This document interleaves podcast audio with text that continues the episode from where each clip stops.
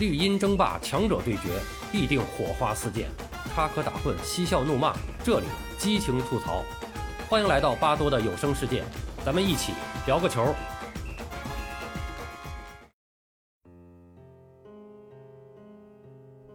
朋友们好，我是巴多。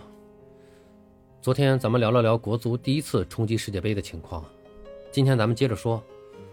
话说，一九五七年之后，由于众所周知的原因，我们一度在国际足球的舞台上消失了近二十年，直到一九八一年才再次迎来冲击世界杯的机会，也就是一九八二年西班牙世界杯的预选赛。呃，那次比赛呢是亚洲和大洋洲合并在一个赛区。共同决出两个参加正赛的名额，比赛分两个阶段进行。第一轮是小组赛，那么中国呢是和日本、韩国、朝鲜、香港等等这个东亚球队分在一组。虽然当时的这个朝鲜、韩国都是亚洲的强队了，但是中国队呢在小组赛中发挥还是比较出色的，以小组第一的身份呢顺利出线，进入到了这个最后的四强战，那么也就相当于现在的十二强。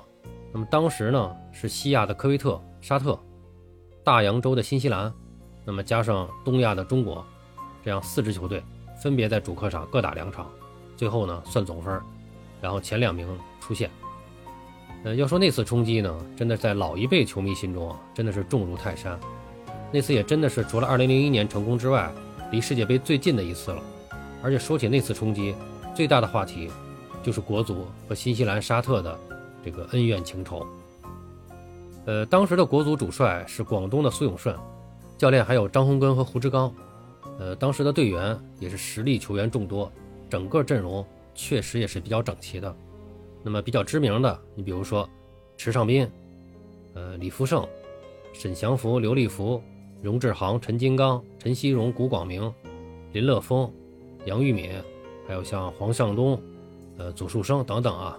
那么这些人都是中国足坛的风云人物，特别是荣志航，是中国队的中场核心。呃，跟很多老先生聊天的时候都会说到，就是后来的中国队一直没有再产生一个像荣志航那样的人物，就真正的一个中场核心，是全队的这种领袖人物，在场上也是能够真正的这个掌控比赛、带动比赛的这么一个人。后来一直没有出现这样的人物。那么话说到了最后的四强战。一开始国足真的是开局不利，呃，与新西兰的主客两场比赛，一场零比零，一场零比一，两轮下来我们只拿到了一分，呃，但是当时的国足呢并没有气馁，及时的调整，在后面的比赛中啊打出了高水平。首先是在主场，三比零的比分，酣畅淋漓地拿下了当时的亚洲冠军科威特队，这在当时啊绝对是爆出了一个不小的冷门。那场比赛。进球的球员分别是荣志航、古广明、沈祥福，他们呢也正是那天排出的三个前锋。那场比赛，荣志航是被推到了中锋的位置上，然后沈祥福和古广明是一左一右。那么当时中国队的这个两翼齐飞的打法，在亚洲也是独树一帜，特点鲜明。那么比赛中呢，守门员李福胜还扑出了科威特的一个点球。呃，赛后呢，荣志航和李福胜也是分别获得了当场最佳进攻和防守球员。那场比赛以后，这个国足啊士气大振，虽然客场还是零比一负于了科威特，但是在面对沙特的两场比赛中，但是在面对沙特的两场比赛中，以四比二和二比零的比分呢连胜两场，那么这时国足啊就已经提前打完所有的比赛了，积分呢当时是稳居第一，而且呢优势比较明显，形势也是一片大好。虽然后来的比赛中呢，这个出现无望的沙特啊是连续送分给科威特。直接把科威特送成了第一名，获得了一个名额。但是直到最后一场比赛前，我们还领先第三名新西兰两分哎，当时这个比赛还是两分制啊，胜一场两分，平一场一分。而且这个净胜球呢，也是领先五个之多。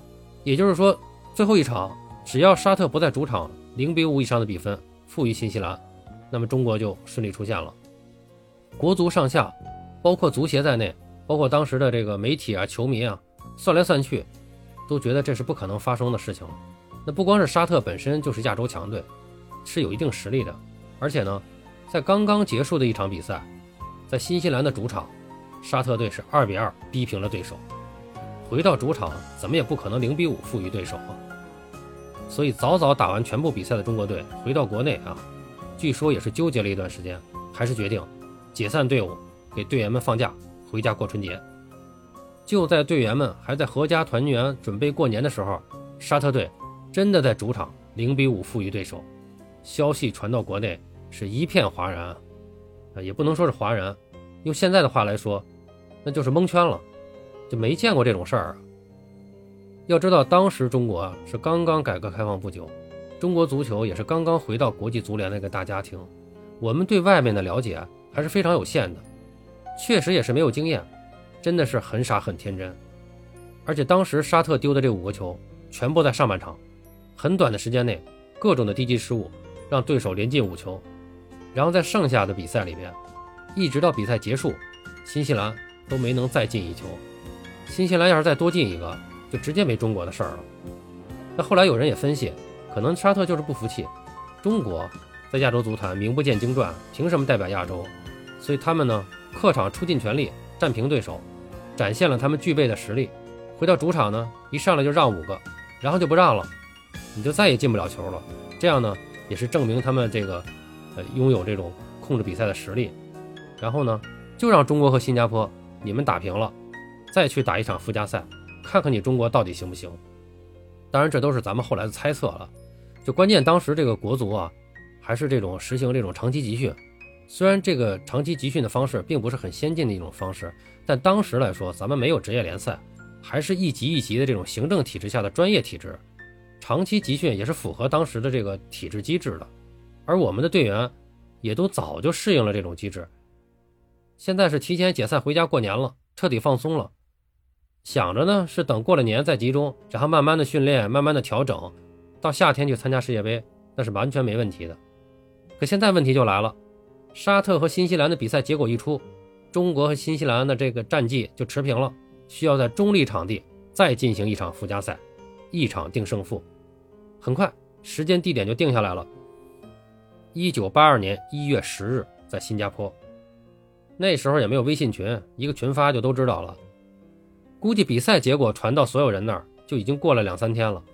紧急集中的通知啊，再通过什么电报啊、电话呀，层层的传达。通知到每个人又得几天，所以说中国队真的是紧急集合，临时出征啊！赛前也没有时间再调整、磨合、热身了。而且之前的连续比赛打下来，国足也确实有一些主力是带着伤病的，特别是荣志航，据说当时伤已经比较重了，但是在那场比赛呢，还是还是坚持带伤上阵了。不过这样仓促上阵啊，国足也确实也很难再发挥出最佳水平了。而且从球风上来说，当时的中国队。是不惧怕西亚技术流这种打法的。我们自己的技术水平在当时的亚洲也是一流的，但对这个新西兰这样硬桥硬马的纯英式打法反而很不适应。那么最终国足呢，在比赛中是一比二落败，痛失出线权。当时为国足打入一球的是黄向忠。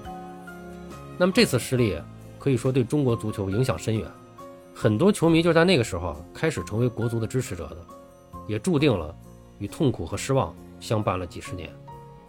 而正是从那次比赛开始，就中国足球开始特别的重视身体对抗。那么这本来也没什么不对啊，但我们又走上了另一个极端。从少年体校的选材开始，就首先看重身体。经过多年的发展，中国足球的技术能力就不断下降。说白了，国足的球是越踢越糙，也是由此而发端。呃，另外呢，就是事后的总结啊，我们也是更多的停留在了被对手算计出局而耿耿于怀。没有更深层次的思考，这个也是令人遗憾的。呃，在国足十二强赛，呃，我是决定做这个回顾国足冲击世界杯的这个主题。现在突然感觉有点后悔了，这回忆起来啊都是一把辛酸泪啊。好了，今儿咱们就说这么多吧，这才哪到哪，心酸的还在后边呢。